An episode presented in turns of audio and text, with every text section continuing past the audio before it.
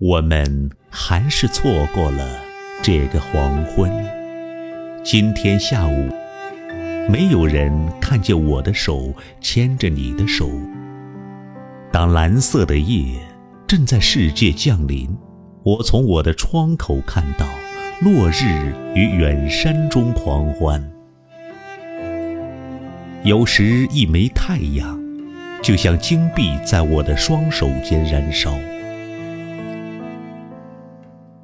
我忆起你，用你所熟悉的悲伤逼压的灵魂。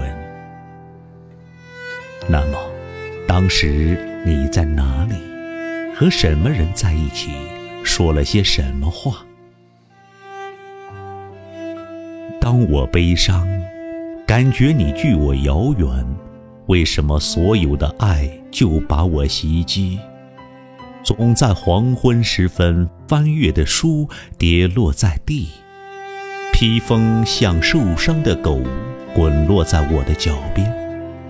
总是，你总是在下午时远离，走向黄昏，奔跑着抹去雕像的地方。